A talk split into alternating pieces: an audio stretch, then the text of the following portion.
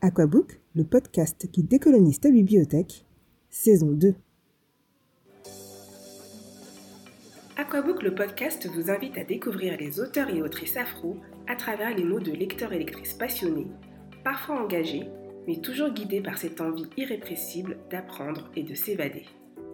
Chaque épisode d'Aquabook retrace le parcours livresque de l'invité et analyse son rapport à la lecture. Ensemble, nous tentons de définir ce qu'est la littérature afro et de saisir les contours de son infinie diversité. Une conversation autour d'une thématique et d'un livre soigneusement choisi par mon invité. Une discussion qui, je l'espère, vous fera découvrir une littérature riche, faite d'expériences et d'histoires communes, portées par des plumes singulières venant des quatre coins du monde, de l'Afrique aux Antilles, en passant par la Caraïbe et sans oublier les diasporas africaines. Pour ce premier épisode de la saison 2 d'Aquabook, c'est moi qui passe de l'autre côté du micro. C'est Dina, que vous avez découvert dans la saison 1, qui a mené cette conversation. On a parlé de ma passion pour les livres et pour l'écriture, mais aussi de ce que représente la littérature afro pour moi. Et bien évidemment, nous avons aussi parlé de l'histoire derrière la création d'Aquabook. J'ai choisi d'aborder la question de l'homosexualité, un sujet tabou dans de nombreuses communautés. Ce sujet m'a été inspiré par un roman bouleversant, Sous les branches de l'Udala, de la Nigériane Chinelo Okparanta. Hello Jess Hello Dina Alors comment tu vas? Très bien et toi? Bien, bien, je suis ravie d'être là avec toi aujourd'hui. Moi aussi. Je me demande pourquoi.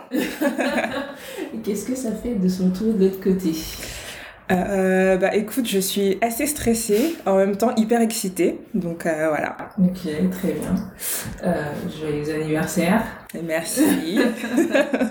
Ça fait quoi d'avoir de plus Est-ce que, je, est-ce que je, je dis la phrase bateau, euh, plus de sagesse, voilà, je suis en paix avec moi-même, je, je sais qui je suis et tout, tout ça. Non, en vrai, bah écoute, euh, je suis contente. Déjà, ça fait un an de plus sur Terre, euh, un an de plus à, à faire euh, plein de choses, à découvrir, à être avec ma famille, avec mes proches et tout. Donc, je suis contente d'avoir cette chance-là. Euh, et du coup, pour planter un peu le décor, euh, je vais me présenter. Donc moi, c'est Dina, Miss Bolton sur euh, les réseaux sociaux. Euh, j'ai été la première guest euh, d'Aquabook. Hein. Et quel guest hein Ouais, voilà, c'était en janvier, je crois, ça fait déjà quelques mois. Et donc aujourd'hui, Aquabook inverse les rôles. Ta ta ta.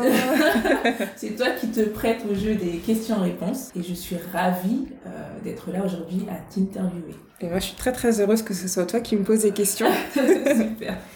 Alors du coup, pour commencer, euh, est-ce que tu pourrais te présenter? Qui est la grande Jessica à l'origine du, du podcast Aquabook? Alors la grande, je ne sais pas. hein. Tout dépend des points de vue. Donc je m'appelle Jessica, Jay sur les réseaux sociaux. Euh, j'ai 31 ans. Euh, bah, j'ai un compte Instagram euh, J from the book et non J fit book comme tout le monde l'imagine. Hein. Je l'ai prononcé aussi comme ça.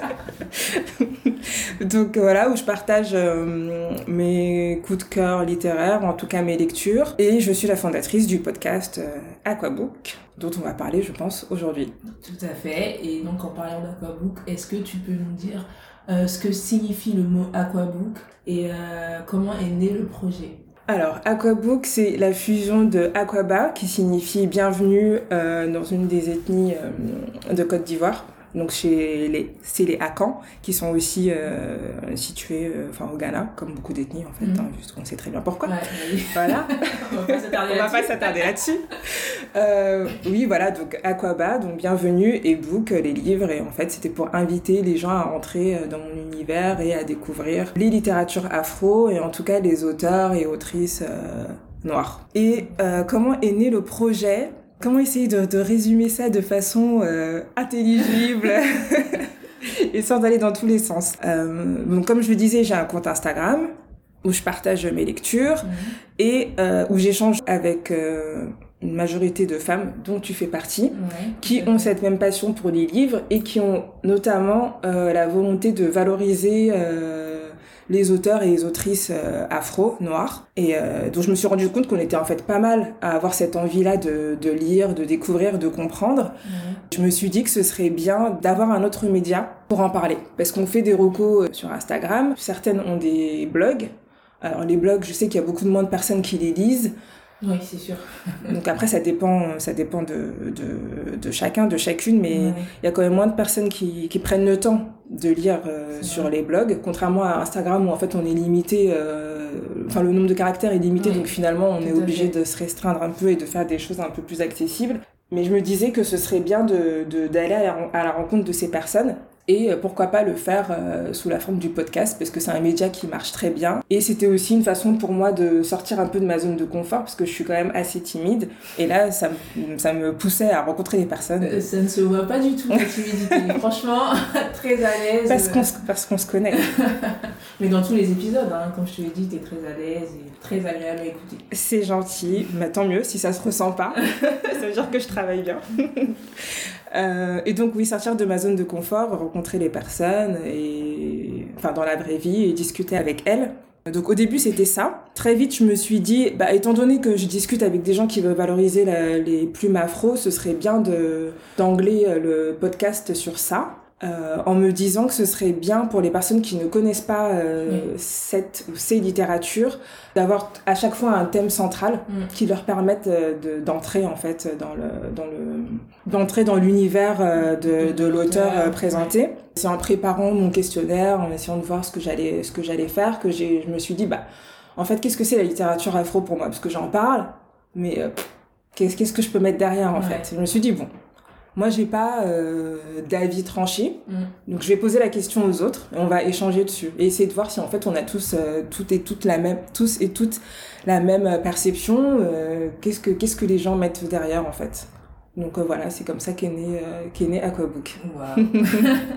Et je trouve que ce qui est bien aussi, c'est que c'est en fait, tu donnes la, la parole aux, aux gens ordinaires hein, comme toi. Ouais, ou c'était vraiment ça. Et ça donne aussi de la visibilité à certains auteurs, parce que c'est c'est les personnes qui ont la liberté de choisir leurs auteurs, le- leurs titres.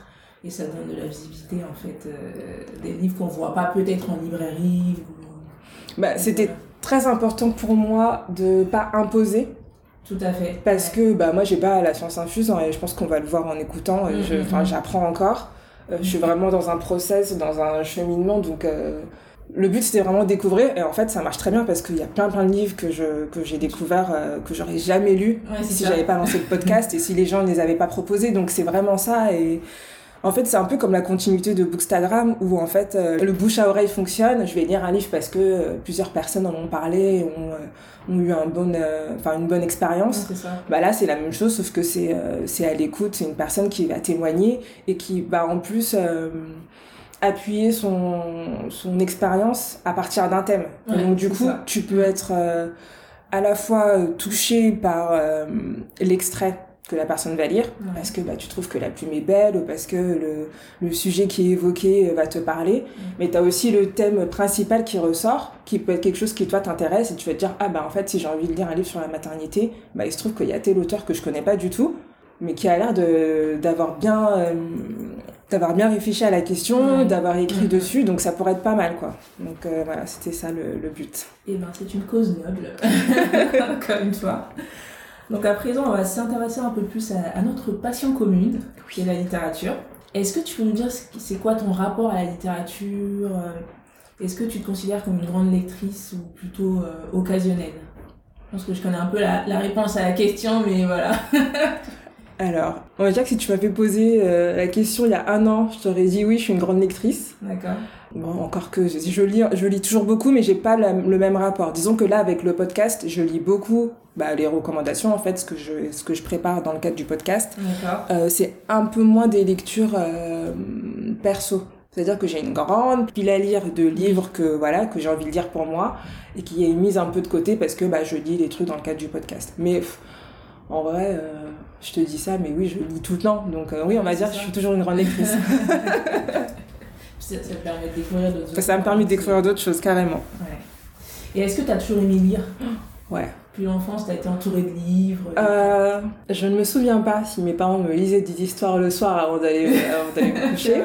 Donc je vais pas remonter t'a pas jusque là. marqué en tout cas, ça m'a pas marqué. Ouais. Est-ce que j'avais des livres à la maison? J'avais des livres. Enfin, ceux dont je me souviens, c'était les Harlequins. On avait une bibliothèque qui était pleine de d'arlequins. classique. Alors, je sais pas si c'est comme ça dans toutes les familles euh, africaines, je vais pas faire de généralité, mais en tout cas, moi, il n'y avait pas d'arlequin. Bon, ceci dit, je les lisais pas, hein, euh, c'est, voilà, mais en tout cas, il y avait des arlequins chez moi. D'accord. Mais je lisais beaucoup parce que j'étais souvent toute seule, parce que mes parents travaillaient, enfin le soir, ou enfin après, après l'école, tout ça, donc j'étais souvent toute seule, donc je lisais, en fait, ça m'occupait. Et je passais beaucoup de temps, je sais, au collège, euh, au CDI. J'étais tout le temps au. CDI en train d'emprunter des livres, tout machin. euh. je me souviens aussi que le mercredi après-midi, euh, on faisait des sessions de bibliothèque avec euh, mes copains et mes copines. Et c'était vraiment un rituel en fait. On allait à la bibliothèque, on préparait nos exposés, j'empruntais les livres et tout machin. Donc oui, je lisais vraiment beaucoup. C'était pas une obligation, quoi. C'était vraiment. non, c'était vraiment un par peu- envie, par, ouais, par envie, euh, par plaisir. La passion euh, existait. ouais, c'est ça. Je lisais aussi à l'école primaire. Mais je me souviens surtout du collège. Où je lisais vraiment vraiment beaucoup. Euh, J'étais fan de de Moka. Donc c'est un surnom, son prénom c'est enfin son nom c'est euh, Elvire Muraille. Elle vient d'une famille euh, d'écrivains. D'accord. Euh, elle fait beaucoup de, de livres pour la jeunesse.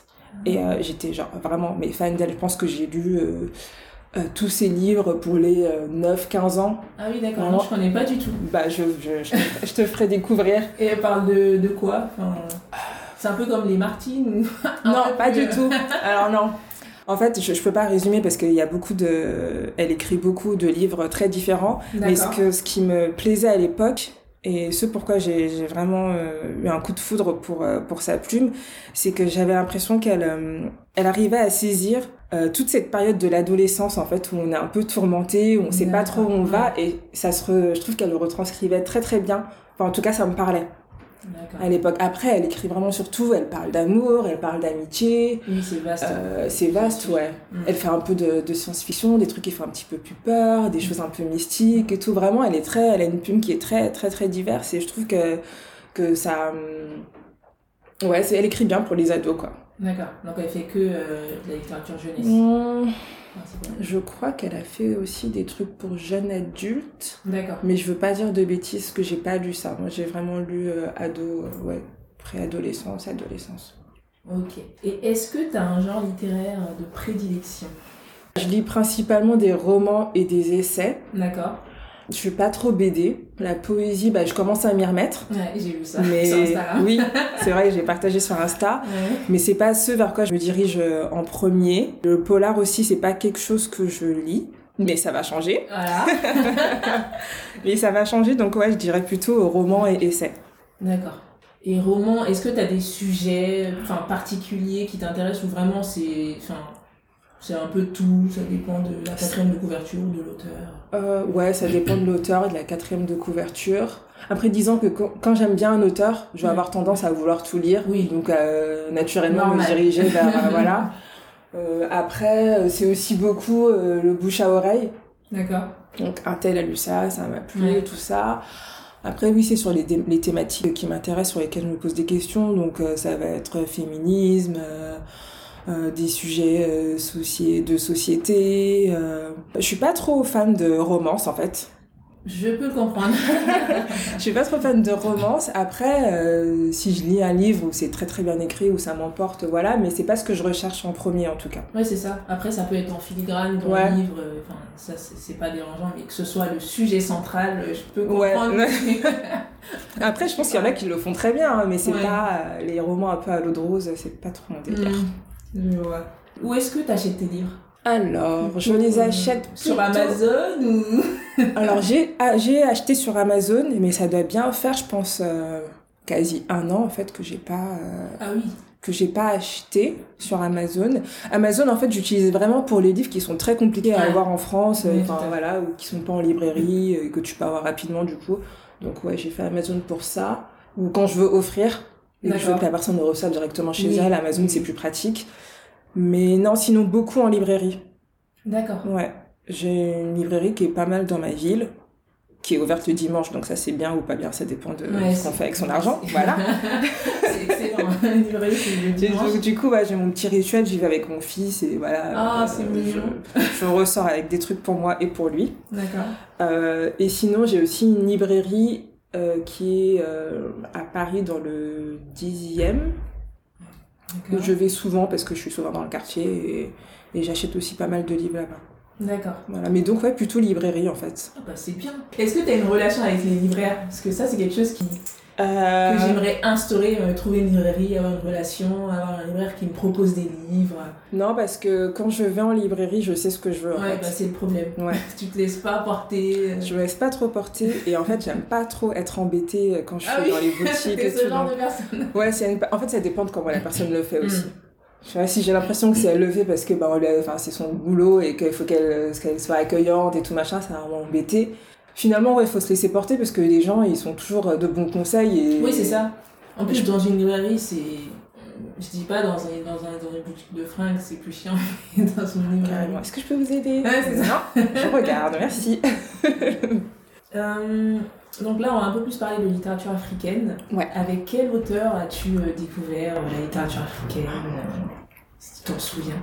Je sais que j'ai lu ce que je vais appeler des classiques. Alors, je vais m'expliquer parce que je sais pas vraiment si c'est des classiques ou pas. Ouais. Mais c'est-à-dire les livres auxquels on a accès quand on est en France D'accord. et qu'on ne connaît pas la littérature africaine ou les littératures africaines Ouais. et qui sont mis en avant et qui sont dispo en fait. Typiquement, si tu vas à la Fnac, dans le petit, euh, tout petit espace réservé 3 mètres carrés. voilà, à la littérature afro, et donc du coup je vais plutôt dire subsaharienne, puisqu'en fait ils font la distinction entre le, le Maghreb, qui vont plutôt mettre avec le Moyen-Orient d'ailleurs, et ensuite euh, l'Afrique subsaharienne. Bah, t'as euh, Amadou euh, voilà. Donc ça, je les ai lus. Je suis incapable de te dire quand je les ai lus. Faudrait que je les relise. Mais oui, on peut dire que ça a été ça, une porte d'entrée à une période. Après, il se trouve que j'ai fait des études d'histoire. Et euh, je pense que c'était en L2 ou en L3, on avait un cours sur... Enfin, c'était trop drôle parce que c'était le cours où tous les, les, les afro-descendants de, de la promo se retrouvaient. Ah c'était un cours sur l'histoire de l'Afrique, histoire de la colonisation, de la décolonisation, un truc comme ça.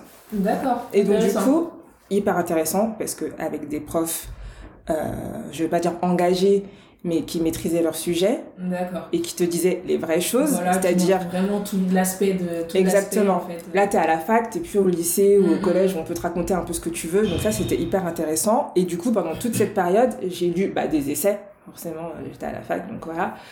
Donc c'était pas de la littérature afro, mais finalement, euh, j'avais quand même euh, ce lien euh, avec euh, avec l'Afrique, quoi, de de mes études. Euh, après, à quel moment je suis vraiment rentrée dedans? Je me suis posé des questions. Je vais dire autour de entre 2014 2014, 2016, D'accord. quelque chose comme ça. Ou en fait, un truc tout con, euh, je, je- j'ai eu un entretien euh, pour un poste Ouais. et j'avais mis sur mon CV que j'aimais la littérature afro. Et je crois que j'avais mis euh, en description Chimamanda, je sais plus trop qui. Et donc je suis en entretien et la personne lit mon, le CV et me dit Ah, vous aimez bien la littérature afro et tout. Donc, euh, genre euh, Wole Soyinka, euh, Chinois HB et tout machin. Ouais. Et je fais. Euh... Donc, je, je- j'ai déjà entendu parler de ces personnes, je connais, mais j'ai jamais lu. Je me dis, bon, donc je fais mon entretien et tout machin. Ouais. Et ça me trotte dans la tête, je me dis, bon, euh, ok, il y a une question de génération parce que voilà, c'est pas du tout me- ma, ma génération, mais il y a aussi, il y a autre chose. Tu vois, pourquoi euh, quand euh, je pense aux littératures africaines, c'est Chimamanda qui me vient en premier en tête et pas euh, d'autres personnes. Et c'est comme ça que j'ai commencé à me poser des questions. Et un déclic, quoi. Ouais, ça a été un peu le déclic. Et donc, littérature africaine, la petite question que tu poses à Petite chaque question fois. rituelle. Eh, Tout à fait. Et euh, enfin, les questions, enfin les réponses sont super intéressantes. Les gens n'ont jamais les mêmes réponses. Moi, ça me Non. fascine. Et là, j'ai- je suis enfin, je suis, j'ai hâte d'avoir ta réponse. Attention, pression là. Si Alors. tu devais définir la littérature africaine, que dirais-tu? Et est-ce que c'est une appellation qui te convient? Je sais pas si elle me convient. En tout cas, j'ai l'impression de comprendre ce que les gens veulent dire Ouais. quand ils disent littérature africaine. Après, est-ce que c'est la bonne façon d'en parler? Bah, j'ai envie de te dire non, parce que bah, c'est pareil, littérature euh, européenne, littérature asiatique, Mm. ça veut rien dire. Mm. Mais ça permet euh, quand même aux gens de- de- d'identifier que ça va être des auteurs qui soit sont nés en Afrique, soit sont nés en Afrique et ils sont toujours, Ouais. soit sont nés en Afrique et ont migré, et voilà, se sont installés en Europe. euh. Ça permet de donner un cadre. D'accord. Après, ce qu'on y met dedans, j'ai envie de dire, ça dépend de toi, de moi, de, de tout Ah le oui, monde en fait. J'ai pas de. Je sais pas, j'ai pas la réponse et en fait j'ai pas envie d'avoir la réponse et je me demande est-ce qu'il y a une réponse? Bah, sûr. Parce que pour certaines personnes, euh, si t'écris en anglais ou en français, donc qui sont des langues dites coloniales, bah c'est pas de la littérature afro. Si t'es pas né en Afrique, c'est pas de la littérature et que t'écris euh, du coup en français en anglais, mais euh, c'est pas de la littérature africaine, même si la personne euh, est afrodescendante. Tu vois Donc en fait, C'est pas évident. c'est pas évident. C'est pour ça que je pose la question parce que je pense qu'en fait il y a pas de réponse. Enfin il y a pas de vraie réponse. Oui, c'est ça. Tu penses que c'est enfin, subjectif, quoi. Ça dépend. C'est hyper subjectif. Ça dépend des sensibilités. c'est hyper subjectif, mais euh, pour autant, euh, je me dis, peut-être dans 30 ans, la, enfin, la littérature africaine dans 30 ans sera pas la même que celle qu'elle est aujourd'hui, et dans 30 ans, on pourra peut-être dire la littérature africaine, c'est ça. C'est euh, le mec ou la nana écrit euh, dans une langue africaine, il doit parler de ses sujets. Là, en fait, c'est encore un process, quoi. Ouais.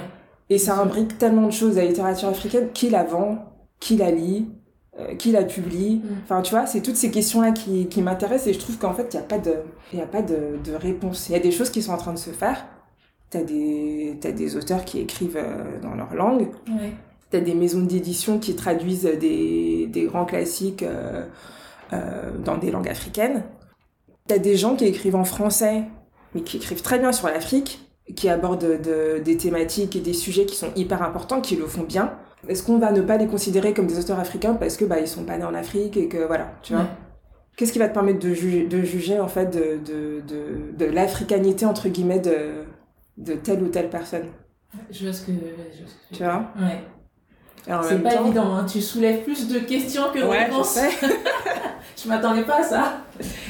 Mais ouais, je sais. En fait, je savais que tu allais me poser la question, ce qui est normal, et j'y ai réfléchi. Et en fait, euh, c'est pour ça qu'à chaque fois, euh, à chaque, euh, à chaque euh, épisode du podcast, je suis là. Ouais, je suis d'accord avec toi, mais parce qu'en fait, c'est vrai. Ce que toi t'as dit, ce que d'autres ont dit. Ouais, euh, tu vois, l'épisode de avec Luc. Je sais pas si tu t'en souviens. Ouais. Et je lui pose la question et on en discute et tout. Et il me dit, ouais, mais en fait, un tel, j'ai plus le nom en tête, qui est un écrivain sud-africain, est blanc. C'est un écrivain africain. Ouais. Techniquement, tu vois. Oui. Alors, est-ce que ce, dont on veut parler, c'est de littérature africaine, au pluriel ou au singulier, ou est-ce qu'on veut parler de littérature des mondes noirs? Oui, et là, voilà. c'est pas pareil. Mm. Parce que du coup, euh, ce qui fait le, le lien, en fait, entre toutes les personnes qui écrivent, peu importe le sujet euh, de, leur, euh, de leur roman, de leur essai, c'est l'expérience qu'elles vivent en tant que personnes noires. Et ça, c'est un point commun qu'on a avec, euh, en tout cas, tu parles de la diaspora, parce que quand t'es en Afrique, c'est pas du tout la même chose, Ouais, vu que t'es sûr. en majorité. Mm.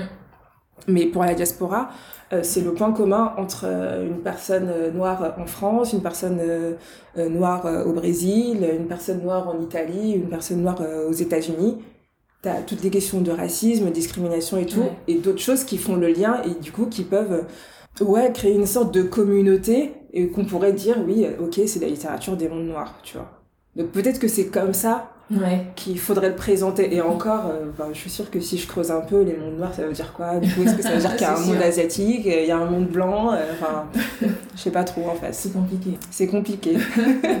Donc le débat reste ouvert. le débat reste ouvert, ouais. Ouais, pour, les, pour les prochaines personnes, je, je suis sûre qu'on aura d'autres réponses. Ouais. Chaque Ouais, épisode, j'ai enfin, de nouvelles réponses. Mais c'est ça qui est intéressant. Ouais, c'est ça qui est intéressant, tout à fait.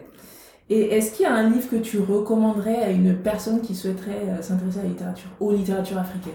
Pour Euh, commencer. Un ou des livres. hein. Je sais pas trop.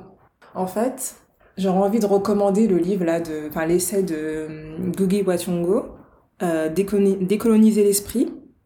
euh, qui parle justement de cette question de en quelle langue on doit écrire, qu'est-ce que la littérature africaine? Alors moi, il m'a retourné le cerveau. ce Ah, tu l'as lu? Ah ouais. Ah, c'est dans ma pile à lire. Ah non, je l'ai lu. euh, je, je pense que je dois avoir écrit partout, annoté. Enfin, il y a des crayons. Enfin, c'est une catastrophe le livre, l'état dans lequel il est, parce qu'il pose des questions hyper euh, hyper importantes. En fait, lui, il a décidé de ne plus écrire euh, en anglais Ouais, et d'écrire uniquement en kikuyu. Mm. Et en fait, le livre explique tout son processus, sa réflexion, tout ça, et il part de, euh, il me semble, la conférence des écrivains africains de langue anglaise en 1962. J'espère que je dis pas de bêtises. Et euh, il parle de, de grands auteurs, euh, je les connais pas tous, qui écrivent en anglais. et qui en même temps échangent avec lui et disent bah voilà telle langue de, de mon pays est hyper riche euh, au niveau philosophique il y a plein de trucs qui se passent et il leur dit ouais mais d'accord mais pourquoi en fait t'écris pas dans ta langue? Qu'est-ce qui t'en empêche? Et enfin vraiment le livre il est, il est top alors je recommanderais aux personnes qui ont déjà lu un peu avant et qui se posent la question. Je sais pas si en porte d'entrée, enfin après c'est un essai quoi, donc je sais pas Oui, si ça. en porte d'entrée c'est vraiment le, meilleur truc, mais vraiment celui-là je le recommanderais à tout le monde si vous vous posez les questions. Alors, il va pas vous apporter, il va peut-être vous apporter des réponses, mais encore plus de, de, de Des questions. questions, c'est ça. Donc euh, ouais non celui-là, euh, bon je, je sais pas. En fait ça dépend de tellement de choses, ça dépend de ce que la personne aime. Ouais, Tu vois. C'est sûr. Mm. Ça dépend, ça, euh, ouais, ça dépend des sujets. Après, oui, il y a des livres, euh, il y a des livres ouais, qui m'ont marqué. Il y a des livres qui m'ont marqué. Par exemple, euh, L'autre moitié du soleil de Chimamanda. Ah, le chef-d'œuvre. Donc ce livre, en fait, Incontournable. c'est un incontournable que j'ai lu, euh, je crois, en 2014. C'est une de mes meilleures amies qui l'avait dans sa bibliothèque et qui me l'a prêté. Et en fait, il se trouve que je l'ai lu en 2014 et nous sommes en 2020, presque en 2021, et je ne l'ai jamais terminé. Je n'ai jamais Non. terminé ce livre. Ah oui, ça c'est. ça c'est un scoop, j'étais pas au courant. Non, je l'ai jamais terminé. Je pense qu'il doit me rester une trentaine de pages. J'ai peur de le Ah oui, de terminer en fin. fait. J'ai peur de la fin. Parce que ce livre m'a tellement bouleversée. Et tu vois, tout à l'heure, je disais, j'aime pas les romances. Mais l'histoire d'amour dans ce livre, Ah, c'est magnifique. genre, j'ai jamais lu un truc comme ça. Mm. Alors, ok, c'est très bien écrit. euh, ok, euh, t'as tout le contexte historique aussi qui, qui Ouais. porte le truc. Mais l'histoire d'amour, qui est à la fois le sujet euh, principal et d'un autre côté, tu pourrais trouver autre chose. Ouais, Enfin, ça. Il y a beaucoup de thèmes. en Il y a fait. beaucoup de thèmes, c'est très riche. Mm. Et euh, ouais, ce livre m'a bouleversée. Alors c'est hyper cliché parce que tout le monde cite tout le temps Chimamanda, mais tout le monde parle beaucoup d'Americana. Alors, ça se lit. Je, je comprends en fait pourquoi les gens l'ont aimé et je comprends pourquoi les personnes blanches Oui, l'ont aimé. oui. Euh, moi, il m'a rien apporté en fait. Mm. Alors que le traumatisme du soleil, enfin je... Non quoi, Enfin, voilà. je l'ai toujours pas terminé. Je pense que ça en dit long sur euh, à quel point j'étais impliquée dans le truc. quoi. Je ça. vivais l'histoire à fond. Euh, donc ça qui m'a marqué. Après, il y a un autre livre que j'aime beaucoup de George Schwiller. Je sais pas si je prononce bien. Et tu dois savoir de quoi il s'agit. Black No More. Ah, ce livre. Il est enfin, vraiment. euh, euh, Il est, il est pas très connu. Enfin, c'est. il est absolument pas Personne connu. n'en parle. C'est-à-dire est que même aux États-Unis, en fait, il est sorti, je crois, dans les années 30. Ouais, Il a pas fait, euh, pas, il a pas fait grand bruit, ouais, quoi. c'est ça. Alors que, enfin, franchement, c'est, je sais pas comment le décrire. C'est un nouveau concept, quoi. Enfin, on s'y, attend pas et. ouais, bon, je, je raconte euh, Oui. rapidement le, le, le, le, sujet du livre. Donc, en fait, on suit l'histoire de Max Disher, donc il y a un jeune noir euh, qui vit euh, à Harlem. Euh, et il se trouve que, en fait, il y a un, un scientifique qui crée, il me semble que c'est une pilule. Je j'ai plus exactement Ouais. en tête, parce que ça fait un moment que je l'ai lu aussi, qui crée une pilule qui permet aux noirs de devenir blancs. Et donc lui, euh, il se trouve qu'un soir, il va dans un bar et il rencontre une nana, genre il a le crush pour elle et tout, et euh, en fait, elle lui met un vent. Et donc le mec est très frustré. Et en fait, elle lui dit, elle lui met pas seulement un vent. Elle lui dit pas non, j'ai pas envie et tout, comme tu peux le faire, euh, voilà, quand t'es abordé, que t'es pas intéressé. Elle lui dit non, en gros, je danse pas avec les nègres. Donc c'est quand même un petit peu plus qu'un vent, quoi. Ouais, c'est sûr. Et donc euh, Max, euh, il découvre qu'il y a la pilule, là, le Black No More euh, qui existe. Il se dit, bah écoute, je vais la prendre. Et il la prend. Et il lui arrive plein, enfin du coup, il devient blanc. Et il lui arrive plein, plein, plein de choses. Et je vais, je vais pas raconter parce qu'en fait, il faut le lire. Et le livre est hyper drôle. Enfin, c'est vraiment une satire de la société euh, américaine euh, de, de l'époque. Et j'ai envie de dire même d'aujourd'hui. Parce que c'est ça, en fait, la force du roman. C'est qu'en fait, tu le lis et tu te dis, mais en fait, le mec a écrit ça en 1930. Mais on est en 2020 et en fait, euh, ça pourrait exactement la... Il aurait pu l'écrire maintenant, Ouais. quoi. C'est- très très drôle, donc ça, appor- ça aborde tous les sujets de discrimination, de racisme, ça parle du Ku Klux Klan, euh, ça parle aussi de, euh, du mouvement de, de la renaissance de Harlem, de, de tous les grands euh, penseurs et écrivains afro-américains de l'époque. Vraiment, c'est un livre... euh, c'est la même personne qui m'a fait découvrir euh, L'autre moitié du soleil, qui m'a qui m'a qui m'a fait découvrir ce livre là. C'est une bonne amie en fait. Ouais, très très bonne amie. Entourez-vous de bonnes personnes, c'est très important. Euh, donc ouais, sinon je- jamais je, je serais tombée dessus, quoi, parce qu'on en parle très peu. Je pense qu'il y a très très peu de personnes qui le connaissent. Ouais, tout à fait. Euh, probablement un petit peu plus maintenant, parce qu'il y a quelques années, je crois, ou deux ou trois ans, tu as les éditions euh, 10-18 là, qui ont fait, euh, qui ont sorti une réédition avec une couverture euh, euh, dont je ne vais pas parler.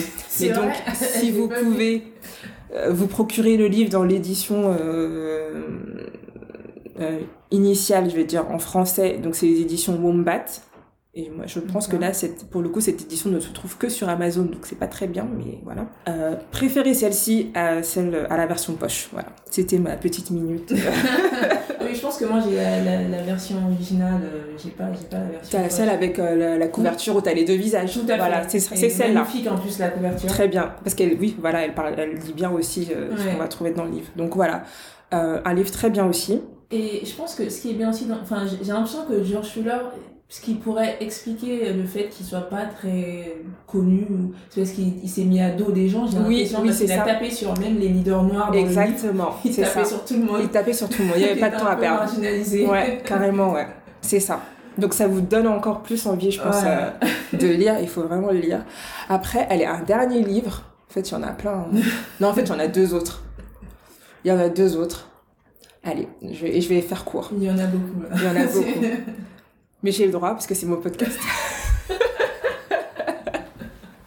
Alors, le premier, c'est celui de Léonora, là, le dernier, là. Rouge. euh, Ah, rouge. Oh, voilà, merci, j'ai- j'allais dire rouge n'importe quoi. Ah, tu... c'est intéressant comme choix. Tu... Rouge Impératrice. Tu prends des risques. Ouais, parce que, en fait, alors, je, ne le proposerai pas en entrée pour découvrir. Parce que Léonora Miano, c'est Léonora Miano. Voilà, Enfin, c'est pas évident, ouais. Mm. Voilà, elle est très clivante. euh, Voilà, on a déjà eu l'occasion d'en parler dans d'autres épisodes. Ouais. Mais celui-ci, même s'il n'est pas le plus abordable et accessible, en fait, je trouve qu'il met bien le doigt sur les questions qu'on se pose dans le podcast, en fait. D'accord. Parce que euh, Léonora, elle est d'origine camerounaise. Donc, elle vit en France, enfin, elle est au Togo maintenant, mais elle a vécu en France. Ouais. Elle est éditée en France. Euh, elle écrit en français. Mais il n'y a pas un seul de ses livres qui est pas connecté à l'Afrique. Ouais. Tu vois Et c'est pas juste connecté, c'est. en fait, c'est infusé, c'est. Je sais, je sais pas comment décrire, tu vois. Mm, mm. Et je me dis, elle, quand tu la lis, quel serait le, le- le point de vue des personnes qui pensent que tu ne peux être considéré comme un auteur ou une autrice africain, africaine, que en écrivant dans ta langue ou que en étant euh, dans le pays, ou tu vois? Ouais. Parce que ce qu'elle fait, c'est. euh, Enfin, je sais pas comment le décrire. Surtout dans ce livre. Ouais. Je pense que vraiment, si, si euh, t'es euh, dans la mouvance panafricaniste ou si t'as envie de retourner au pays pour, euh, pour, euh, pour vivre plus tard et tout, enfin, elle dit tellement de choses. C'est le livre à lire, quoi. Je sais pas si c'est le livre à lire, mais il fait partie des livres à lire, en tout cas. Et le dernier, c'est Reste avec moi, Ah, Ayobami. de Ad-. Ayobami Adebayo. Dis-nous un bout, de quoi ça parle? On suit un couple qui n'arrive pas à avoir un enfant. Et donc, ça parle des questions de maternité, Ouais. de paternité, de la pression sociale, de qu'est-ce que de qu'est-ce qu'on est prêt à faire pour avoir un enfant, Ouais. de qu'est-ce que ça implique d'avoir un enfant, euh, d'avoir un enfant mais pour le couple, qu'est-ce que ça implique pour la famille. Euh, ça parle des pressions familiales, des pressions de la société. Ça parle d'amour aussi. Ouais. Euh, c'est un livre qui est très riche, c'est un livre qui est très dur, c'est un livre que je vous déconseille absolument de lire euh, d'une traite. Hein Chose que j'ai faite en trois jours, franchement, c'est traumatisant. Oui. à ne pas faire chez à, soi. à ne pas faire vraiment. Mais c'est un très très très beau livre. Et oui, ouais. Je pense que si je devais euh, zapper tous ceux dont j'ai parlé avant, je garderais, je garderais ouais, celui-ci. Ah ouais, d'accord. Ouais, ouais, il m'a vraiment bouleversé. Et je le mets au même niveau que le livre dont j'ai choisi de parler aujourd'hui, mais on verra ça après. Je sais pas si t'es sur Goodreads. euh, Non. D'accord. Je t'aurais demandé combien d'étoiles t'as donné le livre parce que Je sais pas, c'est combien les, é- les c'est étoiles 5 étoiles. Ah, je pense c'est- que j'aurais- hein. J'aurais mis euh, 4 ou 5, quoi. Ouais. Non, parce qu'il est bien écrit Mm. et il est bien écrit et c'est pas juste être bien écrit, avoir une belle plume et tout. Il est bien construit, quoi. Ouais. C'est-à-dire que t'as des rebondissements tout le temps. Et c'est pas des rebondissements euh, comme dans les films hollywoodiens où t'es là, genre, mais euh, un peu de sérieux, quoi, tu vois. T'es là. En fait, tout est plausible. Tout ce qui se passe vrai. pourrait arriver, mais en même temps, tu te dis pas que ça va arriver. C'est sûr. Quand tu le lis, t'as le truc qui arrive, et là, enfin, en tout cas pour ma part, à aucun moment avant dans ce que je disais, je me, je me disais, ouais, bon là, je pense que c'est ce qui va se passer. Non, Non. tu vois, t'es sur, surpris de la plus horrible des façons. hein. Entendons-nous. Plein de rebondissements et des trucs qui sont vraiment. euh, et, enfin, qui pourraient arriver dans la vraie vie, quoi. C'est un, un ascenseur émotionnel. Carrément. ouais. C'est pour ça qu'il faut être dans de bonnes conditions quand vous le lisez, et pas fait. quand vous êtes un peu triste, parce que ça va pas faire un, un très bon mélange. Ok, donc là, on va passer euh, au thème que tu as choisi. Oui. ouais. Euh, donc, quel est le thème déjà? Le thème, c'est l'homosexualité. Mais en fait, ça aurait pu être tellement d'autres thèmes. Ouais. Ça aurait pu être tellement d'autres thèmes. Euh, Pourquoi ce choix euh, Qu'est-ce que cela t'évoque? J'ai choisi ce thème. J'ai d'abord choisi le livre. D'accord. Et donc, le livre, c'est euh, Sous les branches de l'Oudala de Chinelo Okparanta, donc, qui est une euh, autrice euh, nigériane. Enfin, d'origine nigériane? Nigériane, je ne sais plus. Je crois qu'elle est nigériane. Américano-nigériane. Ouais, américano-nigériane. euh, Voilà, merci. Ce livre aussi m'a bouleversée. Je l'ai lu, euh, je l'ai découvert je crois en 2018. Il me semble que c'était un des livres de la sortie de la rentrée littéraire 2018. Comme je fais beaucoup de veille sur les sorties littéraires et tout machin, j'avais lu le, le résumé, ça m'avait parlé et donc je m'étais dit que j'allais l'acheter et j'ai bien fait. Et donc en fait dans, dans le livre, on suit Ijeoma euh, au Nigeria. Au début de l'histoire, euh, c'est pendant la guerre du Biafra, mais en fait on la suit sur je crois 20-30 ans. Ouais. Et il se trouve que Ijeoma aime les femmes. Et en fait, en disant ça, je dis tout.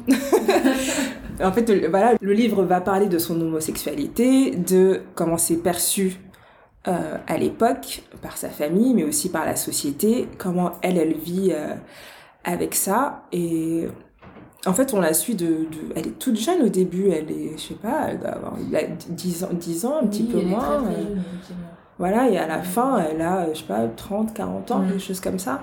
Et donc, il y a plein de choses qui se mélangent dans le roman parce que bah, c'est une enfant qui devient adulte. Donc, tu as tout son cheminement personnel de personne qui grandit euh, dans un contexte euh, qui est celui de la guerre. Ouais. Et en tant que personne homosexuelle, et donc on sait tous que l'homosexualité est considérée comme euh, une abomination euh, dans beaucoup de pays, notamment en Afrique. Et donc en fait, tu as tout ça qui se mélange et tu la suis en fait. Et euh, ce livre m'a marqué parce que j'ai beaucoup aimé le roman. Je trouve qu'il est très beau. Je trouve que les images sont très belles. J'arrive, euh, j'ai réussi à me, me plonger totalement dans le roman. Tout ce qu'elle raconte, tout ce qu'elle dit, euh, toute la sensibilité qu'elle met dedans rend le truc magnifique. Vraiment. euh, et les personnages, ils sont tous sur place et ils sont pas là pour faire euh, acte de présence, tu vois. Tout à fait. Ils sont traités en profondeur. En fait, le livre est vraiment bien construit et ça, pour moi, c'est important en fait d'avoir une cohérence Ouais, c'est sûr. Euh, dans l'histoire où t'as pas l'impression qu'elle a rajouté un tel parce que euh, il fallait rajouter quelqu'un et voilà. Et donc ouais j'ai choisi ce livre parce que je crois que c'est le premier livre que j'ai lu abordant la question de l'homosexualité en Afrique.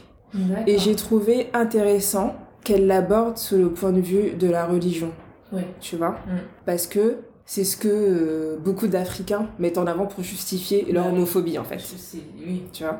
Donc j'ai trouvé intéressant qu'elle euh, qu'elle choisisse cet angle-là. Et ce que j'ai trouvé encore plus, ce que j'ai trouvé fort et intelligent, c'est que, en fait, elle parle d'homosexualité, mais c'est un livre qui parle de foi, en fait. C'est un livre qui parle de foi, c'est un livre qui parle de, de spiritualité, Ouais. c'est un livre qui parle de, des chaînes mentales qu'on peut avoir, et c'est un livre qui parle d'amour. Mais genre, l'amour, le vrai. Ouais. Et tout ça fonctionne très bien ensemble, du début à la fin. T'as vraiment le début et la fin et la boucle est bouclée en fait. Et Ijeoma, qu'on suit et qui est le personnage principal, donc cette jeune fille, jeune femme et qui est homosexuelle, sa mère le découvre et considère que c'est une abomination. Et comme c'est une abomination, la seule façon en fait euh, euh, de l'aider et qu'elle Mm. euh, ne soit plus homosexuelle, c'est euh, de lui faire des séances de catéchisme, qui sont pas vraiment des séances de catéchisme, parce que j'en ai fait et c'était pas comme ça, Comme qui ça. ressemblent plus d'ailleurs à des séances d'exorcisme Exorcisme, que, Tout à fait. que, de, que de catéchisme. En tout cas, là, au début, un petit peu, et après, c'est vraiment euh, voilà, hyper violent. Mais pendant toute cette période, elle, elle, euh, elle remet jamais en question sa foi, en fait.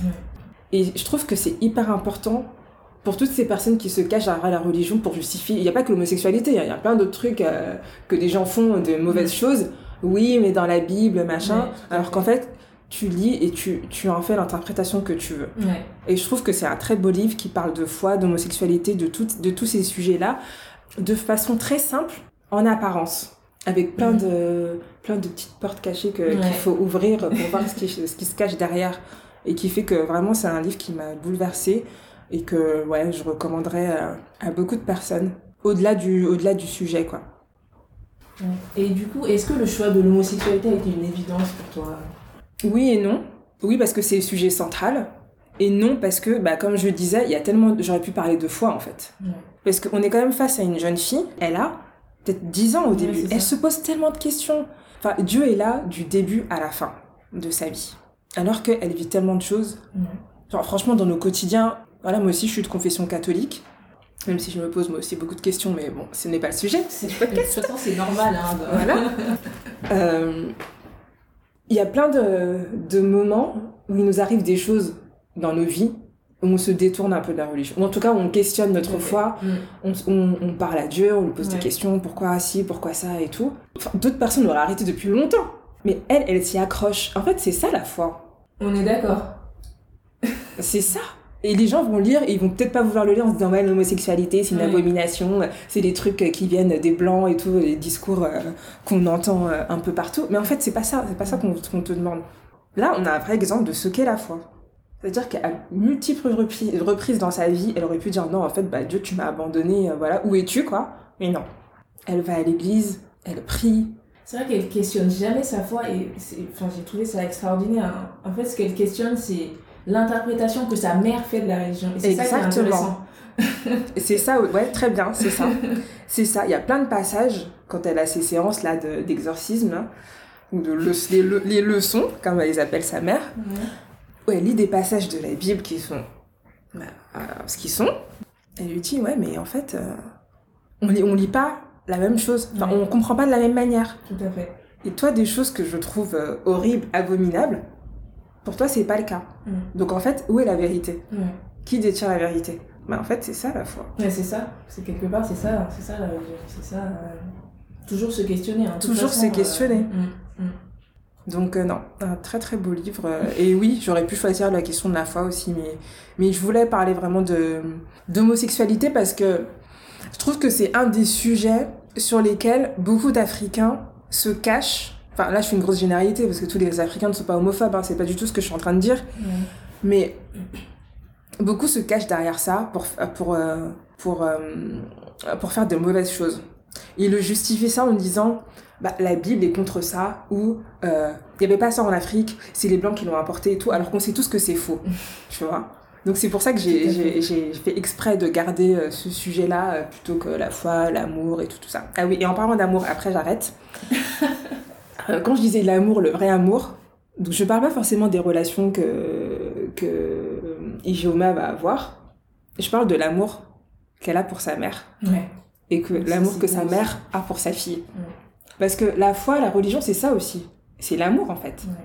Pour moi, tu peux pas te considérer comme fervent chrétien ou ce que tu veux si t'as pas de l'amour pour ton prochain. Mm.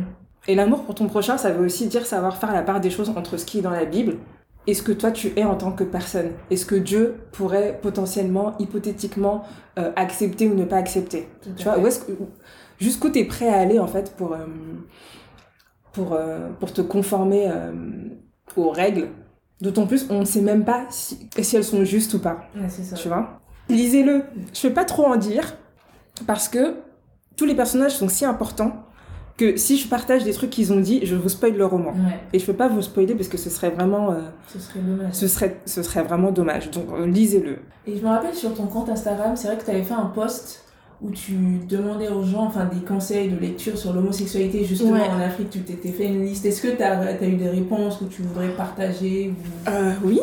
Alors, je vais prendre mon tel parce que je les ai pas en tête. Parce que c'est un sujet qui, qui m'intéresse aussi. Ouais, vraiment, vraiment, ce livre, quand je l'ai lu, il m'a donné envie de creuser, quoi. Mm. Et de voir comment d'autres pouvaient euh, traiter le sujet. En Euh, fonction des coins, hein, des, des pays, parce que j'imagine que en fonction des réalités de chaque pays, ça va, ça va différer. Exactement. Alors, effectivement, oui, j'avais posé la question euh, sur Instagram il y a un moment. Et les livres qui étaient remontés sur toujours ce sujet d'homosexualité, c'est Le devoir de violence de Yombo Wallegem. Ah, je savais pas que ça traitait de l'homosexualité, ça. Je ne l'ai pas lu, je suis pas allée voir la quatrième de couverture, donc euh, je, je sais pas. Euh, 39 rue Berne de Max Lobé, Chuchote pas trop de Frida Ekoto, Le flamand noir de Bertrand Nguyen Matoko, et euh, Le meilleur coiffeur de Harare de Tendai Uchu. Mais Ah toi, tu l'as lu, Ouais. et en fait, il se trouve qu'a priori, il en parle pas trop trop. Non, Donc, rayez-le celui-là. le sujet aurait pu être mieux traité. Ouais. Mm. Ok, donc oui, bah voilà, euh, voilà les recos que j'ai eus sur, euh, sur ce sujet-là. Et donc, pour finir de convaincre les plus sceptiques, est-ce que tu aurais des extraits à partager avec nous? Oui, oui, oui, oui. Ça a été très compliqué aussi de choisir euh, un extrait, sans vous spoiler.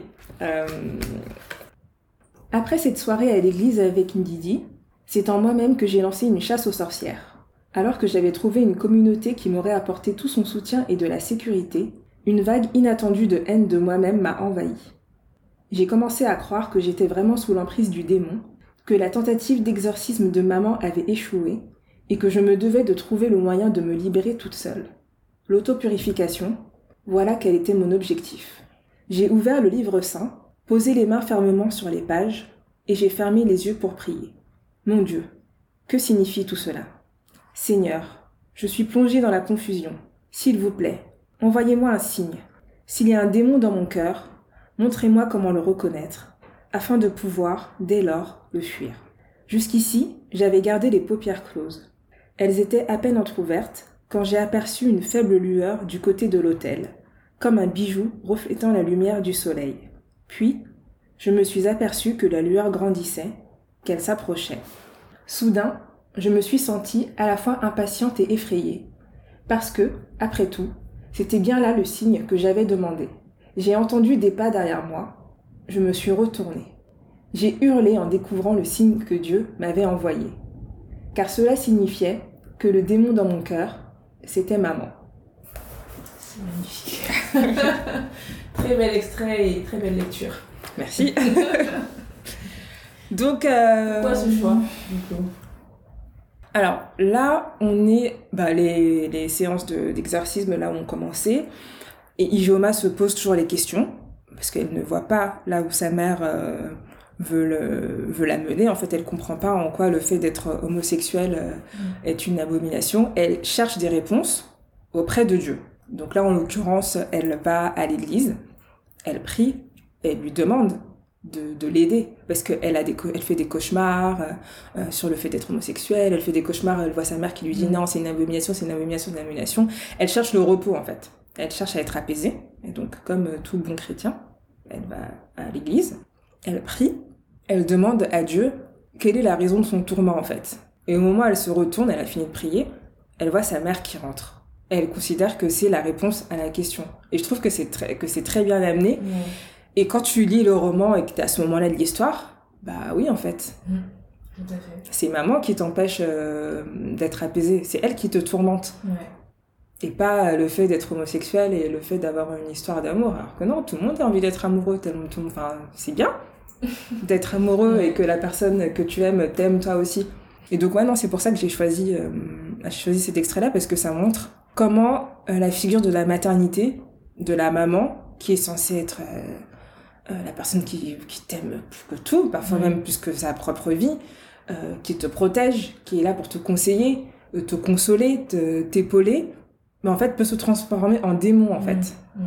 Et avoir tellement une mauvaise influence qu'elle t'empêche de, de, de vivre, de dormir, d'être toi-même en fait. Et Voilà. Et à qui pourrais-tu conseiller ce livre?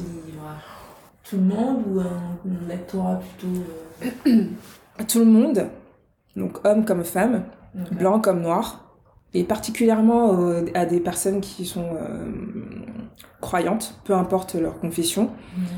et encore plus à des personnes qui ont des propos homophobes. Je vais pas dire qu'ils sont homophobes parce que je pense que quand tu es, si tu es homophobe, c'est compliqué de, de te faire changer d'avis, Ouais. malheureusement. Enfin, en tout cas, je n'ai pas la prétention de, de pouvoir leur faire changer d'avis avec ce livre. Ce serait bien si c'était le cas. Mhm. Euh, mais je pense que ceux qui savent pas trop, en fait, ce- c'est les personnes qui savent au fond d'elles que c'est pas bien. Je pense qu'en lisant le livre, elles peuvent basculer du bon côté. Tu vois. enfin, des a priori en fait, Ouais. mais qui sont un peu dans le doute, Ouais. sans être dans la haine. euh. C'est ça, les personnes qui n'ont pas encore euh, Mm, mm, euh, schématisé tout ça. mm. Oui. qui sont plus dans euh, le- l'imitation quoi. Je suis homophobe parce qu'en fait tous mes potes sont homophobes, Ouais, parce que mes Mhm. parents m'ont dit que machin, mais qui n'ont pas forcément de jugement ou d'avis euh, tranché sur la question. Mm. Donc un peu plus, euh, ça peut être aussi des jeunes. hein, Oui, parce que- carrément. parce que- Oui, oui, oui. Elle est un peu naïve. euh, Exactement. c'est ouais un autre thème aussi que que j'aurais pu dire c'est l'innocence. Ouais. Vraiment. Et je crois que c'est ça qui m'a touché le plus en fait. Mm. C'est vraiment l'innocence de, de l'enfant, l'innocence de l'amour en fait, où tu te poses pas de questions, où c'est pur. Donc ouais, je suis d'accord avec toi, plutôt des, des, des jeunes, jeunes adultes. Mm. Les ados, je sais pas, parce que c'est quand même violent. Mais ouais, des jeunes adultes ouais, en construction, qui se construisent bien. Tout à fait. C'est pas encore euh, bien peaufiné. C'est ça. On vient mettre un petit doute. Ouais, voilà. Ok, donc là, on va se reconcentrer un peu plus sur toi. Est-ce que euh, il y a des lieux où tu aimes particulièrement bouquiner? Chez moi? Non, en fait, c'est faux parce que j'ai jamais le temps de lire chez moi. oui, en fait, je vais tourner la question autrement. Où j'aimerais bien chez moi. Avec mon plaid, mon thé, euh, je bois Ouais. beaucoup de thé, euh, voilà. Euh, Ouais, Le rêve de tout. euh, avec une bougie, euh, parfumée. Ça, j'aimerais bien. Dans les faits, je le lis dans les transports. Maintenant, un- avec des gens masqués. Ouais, voilà. Super. Et moi, je, je suis masquée, j'ai mon livre et j'ai mon casque sur les oreilles, donc voilà. Il manque plus que la capuche et Tu te mets dans ta bulle. C'est et- ça, ouais, donc je lis, euh, je lis dans les transports. Euh, Est-ce que je lis ailleurs? Non, en fait, hein, je lis principalement dans les transports. D'accord. Ça m'est arrivé de lire dans les cafés, mais trop de bruit en fait. Trop de bruit, trop de sollicitations, euh, les gens qui vont te, te pousser à la consommation. Ouais. euh, non, donc euh, non, en fait, je suis dans les transports et j'aimerais bien lire plus chez moi. D'accord. Et le bruit, ça te dérange? T'es pas quelqu'un qui. Enfin, quand, quand tu lis, t'es pas dans ta bulle systématiquement. Dans les transports, j'y arrive. Pourtant, il y a des gens qui sont au téléphone, je ne comprends pas ça, mais voilà, qui sont au téléphone, qui parlent très fort. Là, j'arrive. Mais dans les cafés, c'est pas pareil, parce que t'as les bruits des machines, t'as Oui. les gens qui prennent les commandes. Enfin, je trouve que je suis plus rapidement distraite, en fait. D'accord. Mais ouais, quand je quand je suis plongée vraiment dans, un- dans un livre, euh, je suis dans le livre, quoi. Et quand je suis attachée au personnage, comme ça a été le cas pour euh, Sous les branches de Oudala, Ouais. j'ai du mal à, à sortir du truc, quoi. J'ai l'impression que Yoba, elle est à côté, j'ai envie de lui faire des câlins, euh, Oh, tu vois. c'est- Est-ce que tu penses à elle quand tu refermes le livre? La première fois que je l'ai lu, ouais. D'accord. Je pensais à elle. Et je pensais à, à ma, à ma relation avec ma maman, alors qui n'a rien à voir avec... euh, je, Tu je- précise. Parce qu'elle écoute le podcast, donc coucou maman. Euh, mais oui, euh, la relation avec ma maman, mais pour toute la, toute la partie amour, en fait. L'amour de la mère. Vraiment pour ça. Donc oui, elle m'a un peu hantée, euh, Ijeoma. Mais dans le bon sens c'est du terme. Donc on a déjà parlé de là où t'achètes tes livres, Ouais. et est-ce que tu achètes beaucoup de livres? Est-ce que c'est une vraie Est-ce question? que t'es une acheteuse compulsive de livres? J'ai des périodes, en fait. D'accord. Je peux faire, je pense, euh, allez, je vais pas dire trois mois parce que ce serait quand même un gros mytho, mais je peux faire deux mois sans acheter de livres. D'accord. Plein de raisons, hein, parce que j'ai pas de sous. Et parce que souvent, juste avant, j'ai acheté plein. Parce que ma palle est, est pleine. euh, Enfin, pleine, non, elle est jamais pleine parce qu'elle est importante. Et par manque de temps, en fait. D'accord. Parce que je passe beaucoup moins de temps sur les sites euh, quand je suis chez moi. Et parce que j'ai pas le temps de me rendre en librairie, donc fatalement, en fait, je vais m'en acheter. Mais par contre, j'ai des phases de boulimie, en fait, Ouais. comme cet été, On l'a bien vu sur Instagram. où si monsieur n'avait pas été là pour me dire tu arrêtes, je pense que je serais bien ressortie de la librairie avec 15 livres. Ah ouais. Donc, euh, après, tu calcules, à raison de, allez, on va dire 10, euh, 10 12 euros par Ouais, livre, ça. ça. fait un budget, Ça quoi. va très vite. hein. Voilà. Donc, euh, ouais, plutôt des phases de boulimie et des phases d'accalmie. Et là, je me suis euh, mis en tête de ne pas. de bien, bien, bien faire descendre ma palle D'accord. Avant de racheter. Donc, même les livres là, de la rentrée littéraire, il y en a plein que j'ai repérés Ouais. et que je vais pas je vais pas acheter et donc je vais pas lire et vous allez pas les voir avant quelques mois ce qui est très bien parce que du coup euh, Sage décision, Voilà. franchement. Et t'as combien de livres dans ta palle T'as une idée mais j'en ai pas tant que ça en fait hein. c'est surtout que j'ai des livres qui sont très très longs D'accord. tu vois Ouais, j'ai des gros trucs de euh, Mhm. 400 euh, Ouais. voire plus euh, j'ai des essais qui se lisent pas de la même manière que les romans C'est sûr. J'aime bien prendre le temps je prends beaucoup de notes donc en fait ça prend du temps quoi. Et moi dans les transports euh, je peux lire euh, allez par jour j'ai deux heures. Mais avec des changements des machins donc Oui. euh, en vrai je peux vraiment lire en étant posée euh, je sais pas peut-être 20 minutes quoi. Donc 40 minutes par jour c'est pas c'est pas énorme. Non. pour avancer sur des Non, trucs qui font 600 pages c'est pas l'idéal. Allez je dirais une entre 20 et 30 Dans ta pile à lire. ouais. Ouais, c'est- C'est pas mal déjà. Ouais, ouais, faudrait que je recompte. Faudrait surtout que je fasse euh, mon post là que je vais faire sur Instagram où je parle du livre le plus ancien Ah oui. de la Pinalia. Parce qu'il faudrait que je le retrouve et je pense qu'il y en a que Oui, je, dois avoir depuis des années, tu vois. Mais ouais, il faut que je le fasse. Mais oui, je peux dire 20, 30, peut-être un peu moins. hein. Moi, je réfléchis. Après, t'as des livres que j'ai commencé et que j'ai jamais terminé. Oui. Donc, est-ce qu'ils font partie de la pile à lire ou pas? Bah, je pense que oui. Hein. Tant qu'un livre. euh, Tant qu'on l'a pas fini. du soleil, ça fait partie de ta pile à lire. hein. Non Non, 30 pages, ça va, ça passe. Ouais, j'ai vraiment tout lu. Est-ce que tu les mets, tu les ranges dans un coin pour, euh, pour les voir, euh, pour ne pas les oublier? Euh, Est-ce que euh, pour ne pas les oublier. est-ce qu'ils sont rangés avec ce, qui, ce que tu as lu euh? Non. Ils sont à part. Euh, en fait, j'ai plusieurs bibliothèques. D'accord. euh, pour des raisons euh, de praticité et de petits garçons qui, à l'époque, bébé les déchiraient. Donc, il a fallu trouver des astuces. Donc, j'ai plein de, de bibliothèques. J'en ai une dans ma chambre, j'en ai une, j'en ai deux ou trois dans le salon, j'ai une à l'entrée. Enfin, en plus, je suis pas très très ordonnée, donc tu les trouves des livres partout, sauf dans les toilettes et dans la salle de bain. Mais oui, j'ai des livres partout. Euh, oui, les livres que je veux lire, de... que je veux vraiment, vraiment lire, sont à part. D'accord. Après, Ok. t'as des livres, les plus anciens de ma pile à lire, que, qui sont pas dans ma priorité, ils sont rangés avec, euh, Avec parmi les livres que j'ai déjà lus. D'accord. Et est-ce que tu il t'arrive de participer à des événements littéraires? J'aimerais, Si tu as le temps. j'aimerais, mais j'ai pas le temps. Ouais. J'ai pas le temps, j'avais pas le temps avant. Là, avec le podcast, c'est encore plus compliqué parce que le temps que j'ai, je le passe sur le podcast, sur les, sur les enregistrements et tout, donc c'est compliqué. Euh, mais j'aimerais bien faire plus de clubs de lecture et pourquoi pas en organiser un moi-même aussi. Peut-être que ça va, peut-être que ça va se faire, je ne sais pas. Euh, mais ouais, il y a plein de rencontres, je vois plein de trucs passer et je suis dégoûtée. Même ça. les lives sur Instagram, en fait, j'ai pas le temps. Quoi. On est d'accord. Parce que le moment où c'est calme chez moi, euh, c'est 22h quoi. Ouais, c'est déjà l'heure d'aller se coucher. Donc c'est un peu compliqué. C'est vrai Ouais. que les événements, c'est souvent en semaine et à 19h. Donc, euh, Et je suis tu au boulot. quittes le travail à 19h, Voilà. c'est pas Et le week-end, bah, j'enregistre. Donc euh, faut choisir quoi. Une vie chargée. Oui, je ne dors pas beaucoup.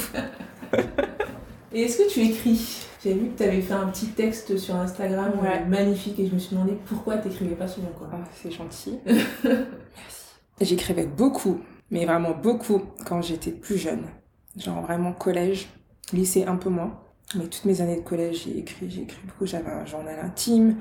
Euh, mais en fait, j'écrivais, euh, tant que je pouvais écrire, j'écrivais. Donc j'avais mon journal intime, j'écrivais des mots sur les agendas de mes, de, de mes amis.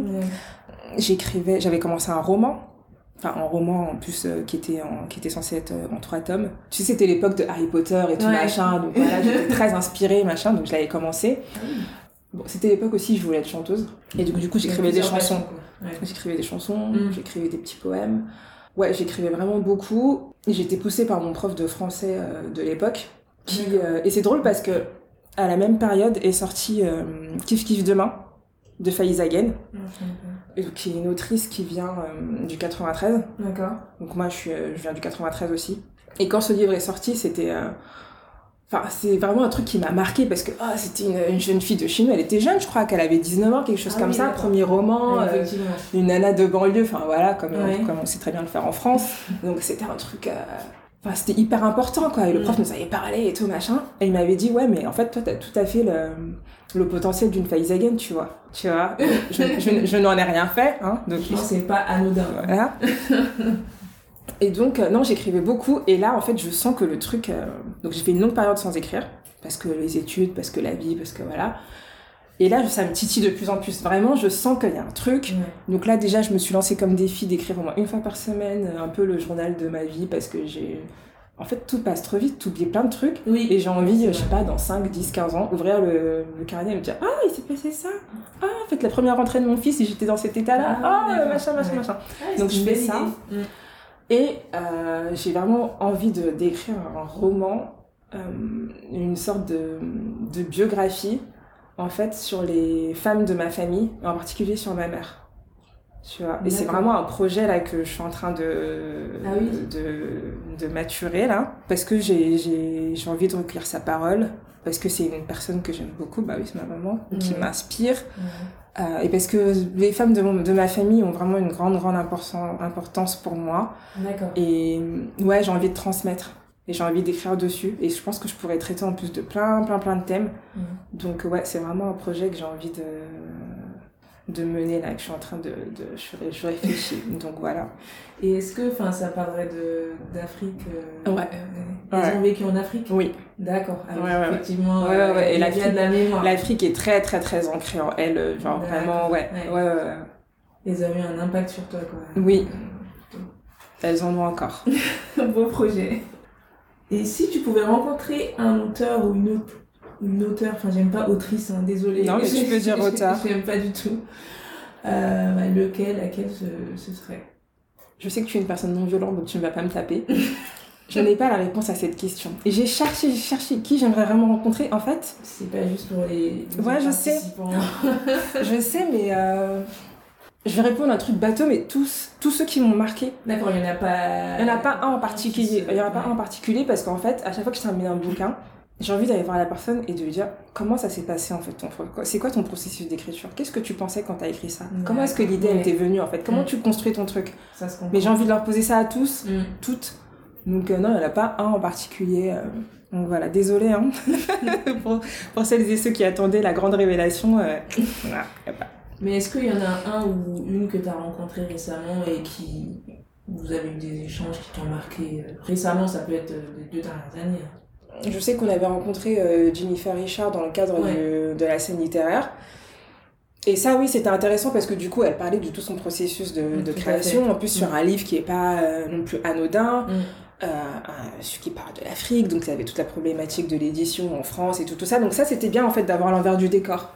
Et c'est ce que j'aimerais bien avoir avec d'autres. Mais oh, après, là, j'ai pas en tête euh, qui j'ai rencontré. Rencontré personne, moi. C'est vrai- que t'as pas le temps. euh, t'as pas J'ai trop pas le temps. ouais. Dernière petite question, la question rituelle. Enfin, pas la dernière question, parce qu'après, il y a les questions de, des gens qui, qui te suivent. Euh, qui aimerais-tu voir euh, à ta place euh, Qui aimerais-tu interviewer, du coup? Alors, j'aimerais beaucoup avoir dans le podcast euh, Aya Sissoko. Je sais pas si tu vois qui c'est. Non, pas du tout. Euh, eh bien, tu devrais. Non, parce que en fait, j'ai lu euh, un de ses romans, Mba, et qu'un roman euh, qui rend hommage à sa maman. Mais pff, le truc, j'ai pleuré, mais j'ai tellement pleuré. C'est ça qui t'a inspiré ton projet Non, bah, Pas du tout. Non. euh, non, parce que je l'ai lu il y a longtemps et au moment où je l'ai lu, j'avais pas, j'étais pas sur ce, sur ce projet-là. C'est hyper bien écrit et euh, beaucoup d'identification. Parce que voilà, elle est née en France, elle a une histoire euh, familiale euh, qui, est, qui est dure. Mm. Euh, elle est passée par beaucoup de choses très compliquées. Elle a perdu des gens de, enfin, de ses frères et sœurs et tout. Et euh, enfin, tout l'amour qu'elle a pour sa mère et tout l'amour que sa mère a pour elle. Mais tu sais, dans les relations un peu la maman africaine, quoi, tu Ouais. vois, genre tu sais qu'elle t'aime, mais elle va pas dire, je, Elle elle va pas te dire je t'aime et tout, mais dans les petites piques, elles vont se lancer et tout machin. Franchement, j'ai trouvé qu'elle avait super bien retranscrit et euh, j'aimerais beaucoup la voir. Voilà. Et j'aimerais bien aussi avoir Marina donc euh, qui tient le, le- la chaîne YouTube. Euh, exactement. La grande Marina. la grande Marina, c'est un puits de connaissances et de références sur la littérature africaine. Je pense que si je fais un épisode avec elle, il durera trois heures. Ouais. Donc je vous préviens, mais voilà, j'aimerais beaucoup la voir. Ok, donc pour finir, là, on va, je vais te poser des questions qui ont été posées par moi personnellement et une autre personne qui suit le podcast. Donc euh, la première question, combien de temps tu dédies au podcast? Est- Est-ce une activité en dehors de ton, de ton job? Oui, c'est un hobby. c'est un hobby que je fais à côté du boulot, que je fais toute seule. Et combien de temps? Franchement, c'est difficile de quantifier, quoi, parce que t'as as plein de choses. As de la veille pour euh, nourrir le compte Instagram, Ouais. t'as la veille pour identifier les profils euh, qui m'intéressent euh, d'avoir dans le podcast, t'as la prise de contact, je lis tous les livres qui sont euh, présentés dans les épisodes, donc il faut les lire. Il faut préparer les questions. T'as le compte Instagram, t'as le, t'as le- l'enregistrement, t'as le montage et tout. Donc, faudrait que je, je quantifie, mais c'est pas mal de boulot, ouais. Et puis je travaille aussi sur le site, donc euh, ouais, ça fait pas mal de pas mal de boulot. Comment tu fais? Et comment tu fais pour jongler avec ta vie de famille, ton compte Instagram perso, ta passion pour la littérature? Enfin, ça doit... C'est pas évident parce que je suis maman aussi, Ouais. Donc, faut trouver l'équilibre entre tout ça.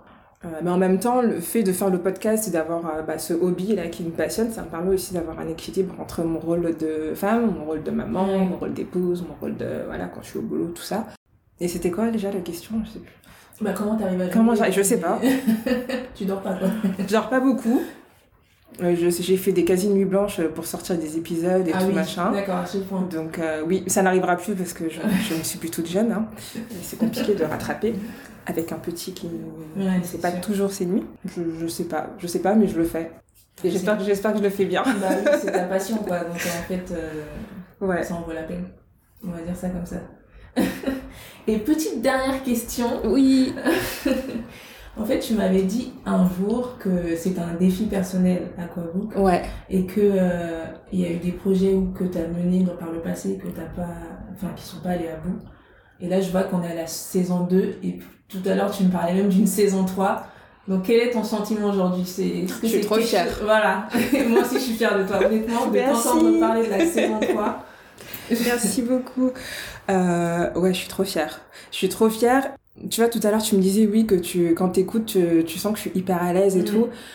Et, mais ça, c'est un, un challenge tellement, euh, Enfin, je pense que tu te rends même pas compte, en Ouais. fait, de ce que ça me fait quand tu me dis ça, parce que je suis une stressée de la live. Genre là, vraiment, l'enregistrement qu'on est en train de faire, j'ai pas dormi la nuit dernière et tout, alors que c'est mon Ah podcast. Ouais, c'est ça. Tu vois, je suis stressée. Vraiment m'exprimer euh, à l'oral et tout, c'est pas du tout un exercice que j'aime bien faire. Et oui, je, enfin, pour moi, c'est réussi quoi. Déjà, alors, rien que le fait d'avoir pu sortir une saison, qu'il y a eu des gens qui écoutent, qui me font des retours, euh, c'est super pour moi. C'est une victoire. Et que des gens même acceptent d'y participer parce que Ouais. c'est pas tout d'avoir un projet. Et si personne ne veut euh, parler, euh, bah t'es un peu solo quoi. Ouais.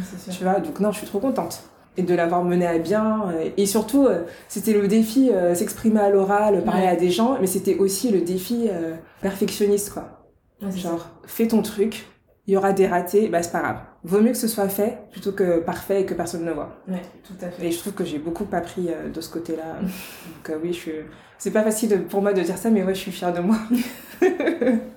C'est beau. Bon bah c'est tout pour aujourd'hui. Merci beaucoup Jess. Merci d'avoir fait appel à moi. Ce fut un honneur. Bah merci à toi. C'est moi qui suis honorée. Franchement, je trouve que ça, c'est, euh, c'est un bon, c'est une belle symbolique aussi de, de, de lancer cette euh, saison 2 avec toi. Parce que c'est avec toi que j'avais ouvert le, Tout le- podcast. Donc je suis vraiment très très très contente que tu as accepté. Et puis euh, c'est un honneur pour moi. Plaisir partagé. du coup merci beaucoup et à la prochaine euh, et encore joyeux anniversaire. Profite bien de ta journée. Merci. Ciao. À bientôt. J'espère que cet épisode un peu spécial vous a plu. Pour soutenir le podcast, n'hésitez pas à vous abonner et à laisser 5 belles étoiles et un petit commentaire sur iTunes. Partagez vos découvertes littéraires et discutons ensemble sur Instagram at aquabook ou sur aquabook.podcast at gmail.com.